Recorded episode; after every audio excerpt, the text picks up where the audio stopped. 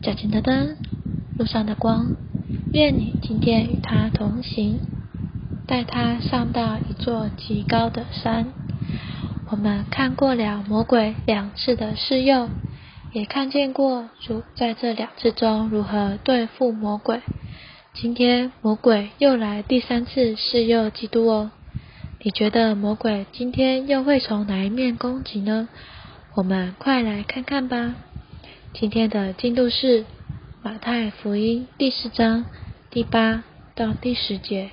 第八节，魔鬼又带他上到一座极高的山，将世上的万国和万国的荣耀都指给他看。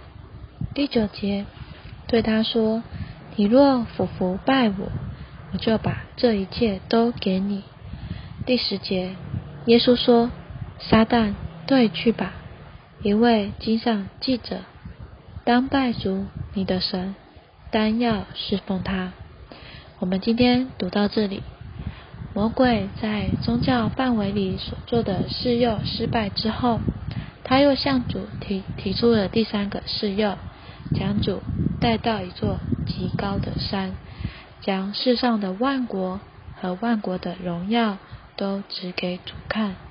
这是又是在今世荣耀的范围里，凡属世的荣耀、升迁、野心、地位以及有望的前途等等，都是世上的荣耀。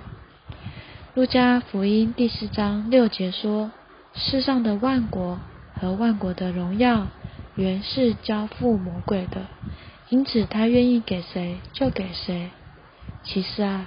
撒旦在堕落之前，原本是神所派管理世界的天使长，因此撒旦被称为这世界的王。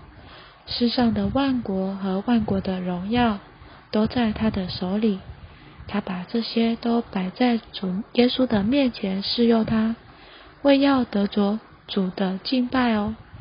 但我们的主胜过了这试诱。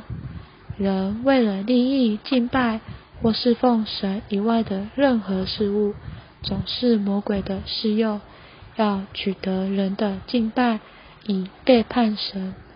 但主斥责魔鬼的提议，并站在人的立场上敬拜神，单单侍奉神，借以击败了魔鬼。我们若想想自己的经历，就会发现。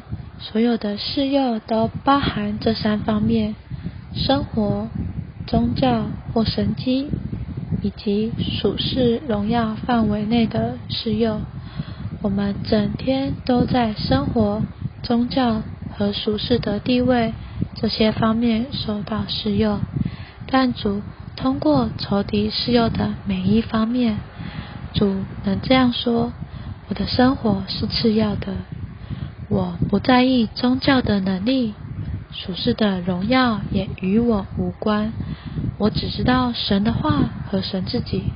我只要侍奉神。